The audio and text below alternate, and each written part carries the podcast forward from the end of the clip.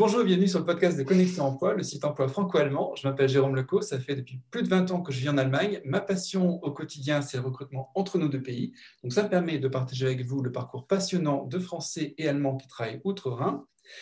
Euh, donc j'ai toujours eu envie de vous faire découvrir ces Français et Allemands qui euh, réussissent des deux côtés du Rhin et dans de nombreux domaines. J'espère que ces interviews vont vous inspirer pour traverser le Rhin et n'hésitez pas à les partager par WhatsApp, à les noter ou commenter sur euh, Spotify, iTunes et SoundCloud. Donc aujourd'hui j'interviewe Marie-Julie. Bonjour Marie-Julie. Oui, bonjour Jérôme et merci pour le podcast. Alors, je crois que tu es à Berlin et ce depuis un certain temps. Est-ce que tu pourrais te présenter en quelques phrases? Oui, euh, e-, exact. En fait, ça fait 11 euh, ans maintenant que je, suis à, Berlin. Euh, actuellement, je suis chargée de projet au Centre de coopération internationale de la Freie Université, donc de l'Université libre de Berlin. et en fait, je suis venue pas forcément pour travailler, mais parce que je faisais des études de droit en France. il y avait la grève en permanence et j'étais très amoureuse d'un homme qui est maintenant mon mari. J'étais très amoureuse euh, de, voilà, de lui. Et euh, bon, comme il y avait la grève en permanence, euh, j'ai passé en gros la moitié de mon année de droit à Hambourg, parce qu'il est originaire de Basse-Saxe et du coin de Hambourg, et pas forcément dans l'université. Et ayant passé quasiment la moitié de l'année comme ça à faire des allers-retours, je me suis dit, bon, j'arrête le droit parce que bon, sinon je serais allée en cours. Ça me plaît pas trop et euh, je, vais aller à Berlin parce que je connais pas Berlin et puis c'est une capitale, ça peut être que bien. Mmh. Donc, tu as anticipé, la, question que j'allais te poser. Qu'est-ce qui t'a amené en fait en Allemagne? Donc, je n'ai pas compris si l'élément déclencheur, ça avait été la grève ou l'amour en fait pour les Euh, ouais, non, c'était ouais, un peu les deux, parce que sinon, je ne serais peut-être pas allée en Allemagne. Non, le, choix de l'Allemagne, c'était vraiment parce que euh, voilà, je suis amoureuse d'un Allemand. Euh, après, j'avoue que les études de droit ne m'avaient pas forcément plu non plus, donc j'avais aussi envie de faire une césure. Et, ça s'est bien combiné. Vous êtes connue en France ou en Allemagne? En Allemagne, c'était en fait l'année du bac pour nous deux. Ah, d'accord. J'avais fait un échange scolaire en Allemagne donc c'est là qu'on remarque que les échanges euh, franco-allemands sont très porteurs. Exact, les euh, échanges scolaires. donc à, l'époque, tu parlais, tu parlais un petit peu allemand ou c'est lui qui parlait français? Euh, pas du tout. Alors lui, alors lui il avait appris trois ans le français à, à, l'école et puis il avait arrêté. Et moi, c'était ma première langue en fait au collège parce que j'habitais en Normandie et je sais pas, j'aimais pas du tout l'anglais. Et mes deux grandes sœurs avaient pris allemand première langue, donc euh, j'ai un peu suivi sans vraiment euh, trop réfléchir. Mais je regrette pas du tout, du coup. Et au, début, euh, dans votre relation, vous avez commencé à parler français ou allemand? Non, que, alors déjà, je comprenais rien à son allemand. Et lui, il comprenait rien à mon allemand non plus. Il me posait des questions, par exemple, est-ce que tu as des frères et sœurs? Moi, je disais, mes parents, c'est machin et machin. Donc, c'était très compliqué, mais on parlait un allemand très basique mhm. et euh, on avait tous les deux le dictionnaire ouvert sur les genoux. ça t'a permis certainement, ça t'a motivé certainement pour, euh, pour en allemand? Voilà, voilà, ça, ça, alors ça, c'était vraiment, euh, bah, c'était oui, c'était la motivation parce qu'on ne pouvait pas parler. Au début, il a testé l'anglais, mais moi, l'anglais à l'époque, c'était catastrophique. Donc, du coup, voilà, on a parlé qu'en allemand et je me suis, je me suis améliorée extrêmement rapidement, en fait. Et euh, en fait, c'est pour ça que, que tu t'es décidé assez rapidement aussi à partir en Allemagne. C'est après, tu as, certes fait une année, tu disais, de, de droit pour, tester un petit peu le droit, mais ensuite, tu as, rapidement décidé de, décidé de partir en Allemagne. Voilà, voilà. En fait, j'ai fait un an de droit, donc plus ou moins en étudiant. Et euh, voilà, à la fin du, du, deuxième semestre de droit, j'ai décidé de partir en Allemagne. Euh, et je, à la base, je voulais faire un service civique européen. Mmh, mais il n'y avait pas assez d'argent de la commission. Enfin, c'était une histoire un peu compliquée. Donc, le service civique, la place a été, a été fermée, en fait. Euh, et donc, du coup, j'ai transvasé mes plans et je suis devenue jeune fille au père. Ah d'accord, ok. Ça, a été facile de, trouver. Euh, tu, as cherché sans doute euh, ton, ton, ton, mari maintenant, qui était ton ami. il habitait à Hambourg, tu, tu me disais tout à l'heure. Exact. Voilà, il, habite, il habitait à Hambourg, et, mais moi je voulais aller à Berlin parce que je voulais pas je voulais pas le rejoindre dans sa ville, mais je voulais avoir une ville aussi entre guillemets à moi mhm. et découvrir quelque chose par moi-même et pas juste arriver chez lui, emménager chez lui et on fait tout euh, comme, euh, comme dans sa vie. Enfin, je voulais pas en fait euh, m'incruster entre guillemets dans sa vie, mais je voulais aussi faire ma vie à moi. Et c'est pour ça que j'ai décidé d'aller d'aller à Berlin. Sans connaître, sans connaître la vie, hein. je n'étais jamais allée avant. et donc, tu, tu, as débarqué dans une famille allemande exact.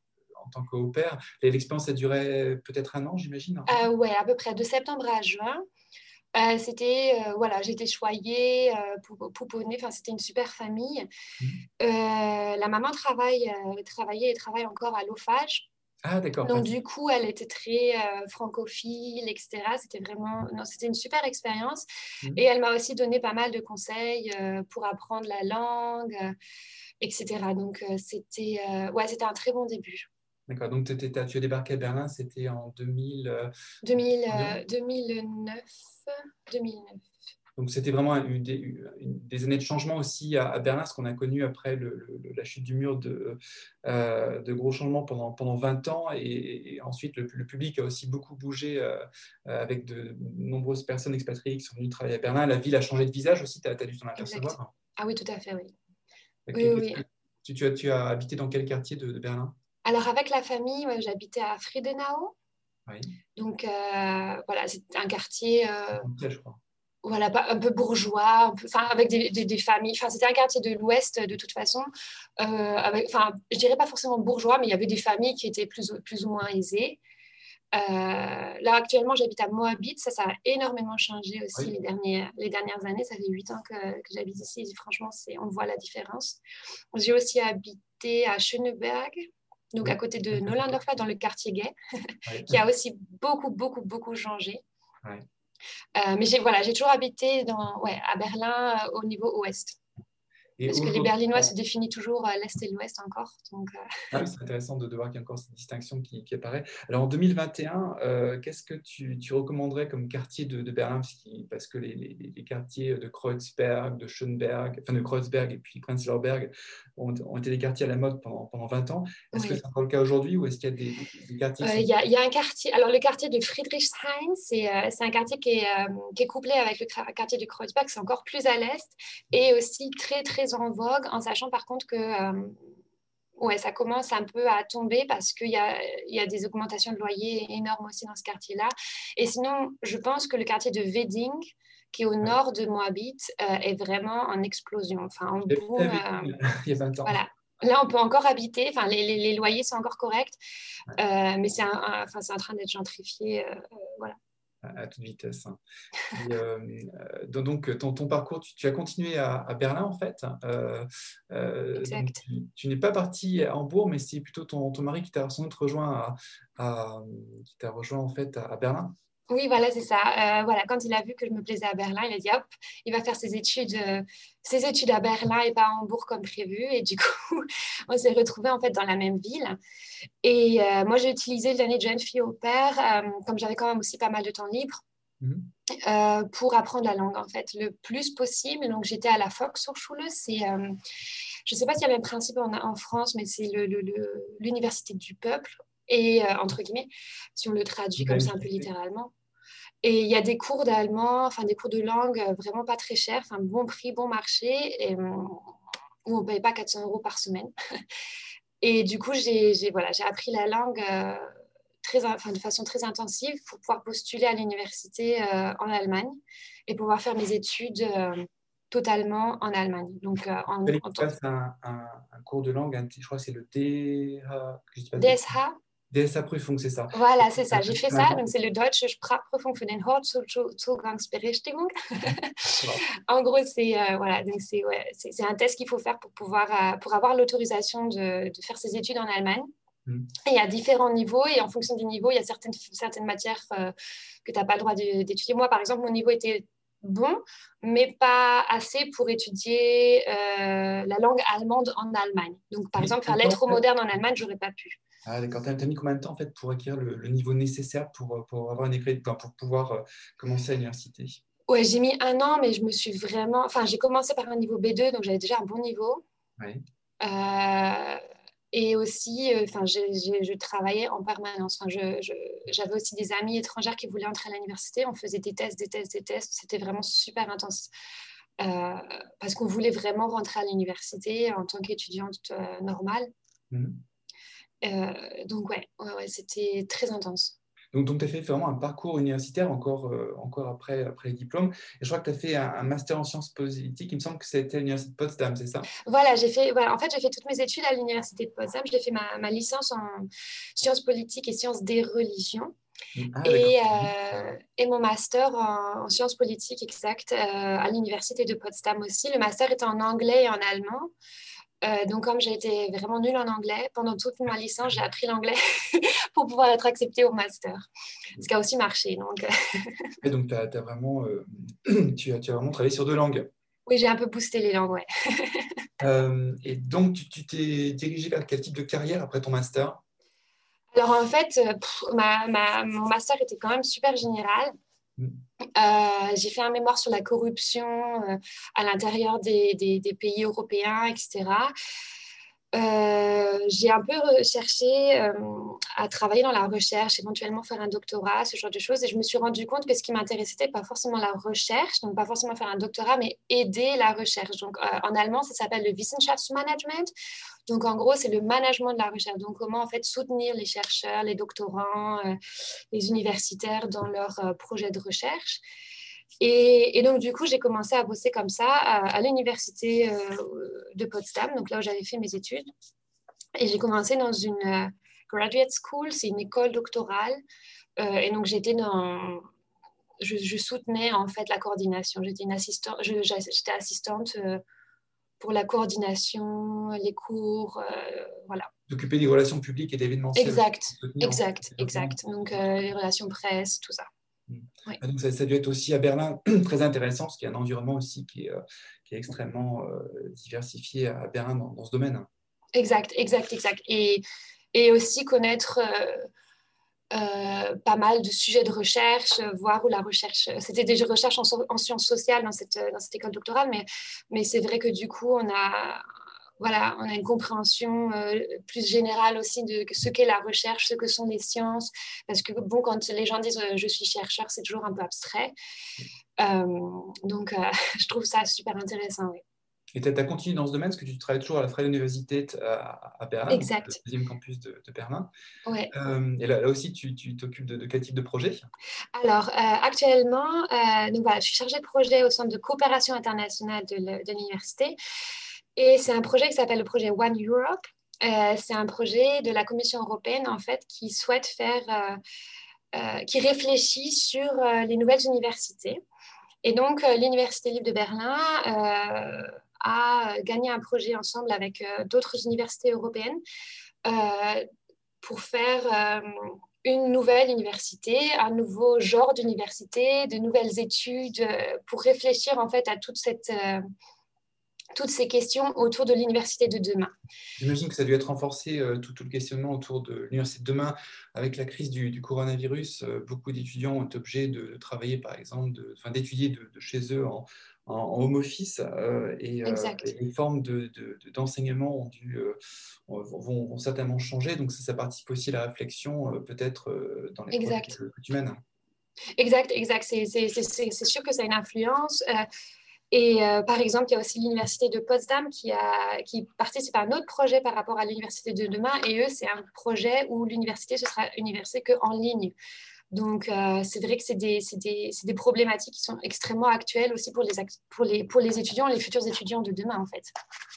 Oui, donc euh, comment tu vois l'université de, demain, comment elle va se, dessiner en fait Ah, très mobile. Euh, très mobile, mais pas forcément mobile par la, voie aérienne.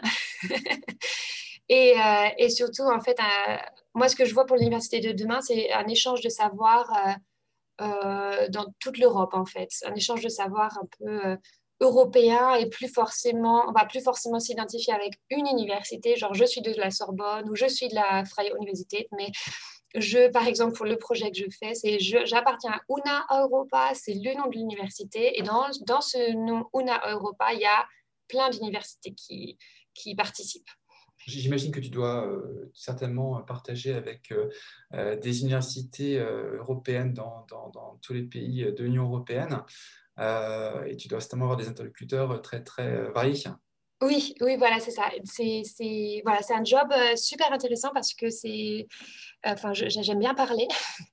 et donc, du coup, je dois beaucoup parler. Et, et, et, aussi par rapport au job que j'avais avant dans un institut de recherche, c'était aussi un job oui, subventionné par la Commission européenne. Et, euh, c'est vrai que euh, je, travaille en anglais. Avec euh, mon travail à l'université, je travaille là aussi en français parce que la Sorbonne fait partie, par exemple, des, universités qui, font le projet. il y a aussi la KU, l'Université catholique de Leuven, mais il y a aussi des. On parle un peu en toutes les langues et c'est ça que j'aime bien, c'est dans, dans, le travail que je fais. Dans celui-là ou celui d'avant, c'est qu'en fait, on se comprend, on est, enfin, on est tous européens et c'est vraiment cet esprit européen que, qui, me booste en fait dans, mon travail. Est-ce que vous avez euh, des, euh, partenariats aussi avec des universités anglaises? Malgré le Brexit, euh, il va y avoir quand même des, possibilités de, coopération peut-être? Alors, il y a, l'université de, voilà, il y a qui, qui, fait partie du, du projet. voilà, euh, on va voir. mais, mais, mais, normalement, euh, c'est assuré que la, la, Commission européenne a donné l'argent euh, pour ce projet-là. Donc, au moins pour, pour le, temps de ce projet-là, qui ça, se termine en fin 2022, donc dans, ouais, dans deux ans. Mmh. L'argent est assuré et après, il faudra trouver des, des, comment dire, des solutions. D'accord. Et, sinon, en dehors du, travail, j'ai vu que tu étais aussi pas mal investi dans, dans le théâtre. Dans le théâtre? Ah non, pas trop. Ah non, j'ai cru que euh, Ah si, ah oui, si, si, oui, non, en fait, j'étais... Euh, oui, euh, je suis... comment dire oh, Deutsches Theater Berlin, je crois. voilà, voilà, c'est ça. Mais pas dans le théâtre, à faire du théâtre, mais dans le théâtre, à soutenir des ah, projets de théâtre. Un peu voilà, voilà. C'est, comment tu dis Tu t'occupais des excursions du... Oui, voilà, des excursions de, de des, des amis du théâtre. Voilà, c'est les amis du théâtre de Berlin. Exact, exact. Et sinon, tu as un engagement. Euh, Pardon? Excuse-moi, tu as un engagement aussi euh, associatif qui est, assez important. Ah, oui, oui. Bah, là, en ce moment, euh, de façon très actuelle, je suis à Emploi Allemagne, mhm. qui est aussi super intéressant, je pense, pour les gens qui écoutent le podcast, qui est une super association qui aide aussi les, les, francophones en fait, à s'intégrer sur le marché du travail. Il y a des, en Allemagne. interventions de coachs qui sont très intéressantes. Exact, ouais. il, y a des, il y a des coachings, euh, il y a des ateliers. Bon, là, en plus, avec le corona, super actif, euh, plein de choses en ligne. Oui, j'ai, vu j'ai suivi quelques, quelques interventions, en fait, euh, très intéressantes du corona pour, pour soutenir beaucoup de Français qui, qui avaient perdu un petit peu pied ces derniers temps. Oui, ouais, voilà. Donc, c'est vraiment, enfin, franchement, si, si on veut s'expatrier, enfin, ou immigrer en Allemagne, euh, emploi Allemagne, je pense que c'est une bonne adresse pour. Euh, enfin, je sais que c'est une bonne adresse pour, euh, ouais, pour avoir de l'aide, des coachings, des ateliers. ouais. Et sinon aussi, j'ai vu que tu, tu, étais rédactrice ou tu, tu, as une activité, tu as une, aussi une activité de, rédaction. Donc, tu as, toujours eu cette fibre rédactionnelle en fait qui t'a accompagnée. Oui, voilà, voilà. J'ai écrit quelques articles pour un, oh là là, c'était un journal en ligne qui s'appelait L'ingénu, voilà, l'ingénu magazine, c'était fait vraiment par des euh, ouais, franco-allemands. Mmh. Euh, un super, super projet. Euh, et puis, sinon, j'ai aussi écrit quelques articles aussi dans, dans le magazine de l'université qui s'appelle Speak Up. voilà.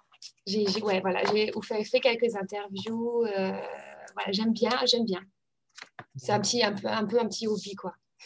Aujourd'hui, tu as, une famille euh, franco-allemande, parce que je crois que tu es aussi maman. Bah, donc, tu as, vécu aussi la, maternité euh, du, côté, euh, du côté allemand. Et quel, quel, conseil tu donnerais aussi à, toutes les personnes qui souhaiteraient avoir des enfants à, Berlin pour, pour réussir au, mieux l'intégration? Alors, oui, alors ouais, la maternité, c'est un peu, c'est pas, enfin, j'ai pas de comparaison parce que j'ai jamais été enceinte en France, euh, mais c'est vrai qu'en Allemagne, la, la, maternité ou les mères sont soumises à énormément de pression euh, de la part de la société, ou aussi il faut allaiter pendant un an, il faut rester un an à la maison, voilà, voilà. Donc si on fait pas ça, on sort complètement du cadre et euh, on, a des remarques désobligeantes de pas mal de personnes, de mères, de pères, de, grands-pères, de grand-mères, enfin de tout le monde. Euh, mais euh, après, c'est ouais, voilà. Si, on a le, bon partenaire, ça va. Et, euh, et, non, et Berlin, c'est une, une, super ville. Le seul problème à Berlin, c'est que je trouve qu'il est plus facile de trouver un job à Berlin que de trouver un appartement ou alors trouver une place en crèche. c'est devenu comme à Munich, euh, où c'était déjà depuis, depuis un bon nombre d'années, en fait, euh, le cas pour des villes comme Munich et, Francfort, et, ça l'est devenu aussi à Berlin. Mm. Ouais, c'est ça. C'est bon. tu peux trouver un job. Enfin, c'est pas très compliqué de trouver un job, mais alors trouver un, trouver un, un appartement euh, qu'on puisse payer, parce que forcément, on peut trouver un appartement, mais personne n'a envie de payer 2000 euros de loyer euh, pour un deux pièces. Euh, et, et, aussi trouver une place en crèche. bon, je crois qu'en France, c'est aussi le même problème de toute façon dans les grandes villes. C'est compliqué, il faut vraiment avoir la niaque. bon, à la fin, nous, on avait trois places en crèche, donc bon, on s'est bien débrouillé. mais on a aussi fait pression sur les, sur les crèches. Donc. tu, parles avec tes enfants en français, tu essaies de, un, un bilinguisme qui s'installe euh, tout à fait. Alors, le, grand va avoir trois ans et là, c'est vraiment très mignon parce que quand je suis toute seule avec lui, il me parle en français. Uh-huh. Quand il y a son papa, euh, alors il parle au papa en allemand, moi, je lui parle qu'en français. Et donc, il mélange, euh, il mélange des petits mots, il mélange des phrases, il fait des phrases franco-allemandes ou je ne sais pas comment, enfin, germano-françaises. Enfin, c'est très, très, très mignon. Oui, oui ça va être une phase justement très intensive en fait d'apprentissage des deux langues et euh, ça va être assez amusant de, voir euh, les, structures grammaticales des deux langues se, mélanger. Oui, totalement, parce qu'il fait les fautes françaises en allemand et il fait les fautes allemandes en français. Donc euh, du coup, c'est ouais, non, très très mignon. Mais on voit que ça marche aussi, donc c'est super agréable, c'est super super super beau. Ben, en tout cas, en tout cas Marie-Julie, ça m'a fait euh, plaisir de, voir comment tu t'es, que tu t'es euh, intégrée à Berlin. Et puis, euh, pour les personnes qui, ont suivi le podcast, ben, j'invite à, voir le, projet de, de l'Alliance universitaire européenne, donc UNA Europa, c'est, je crois que c'est le site internet, c'est una europa.eu en fait. Exact, exact. c'est certainement un, projet intéressant qui se développera dans, dans les prochaines années. Ouais, ouais, ouais, ouais. On suivra, on suivra ça en, particulier. Je mettrai le, lien dans, dans l'épisode du podcast. Ah, c'est super gentil. merci beaucoup. Et puis, bah, merci pour le podcast. C'était très sympa. merci. Merci.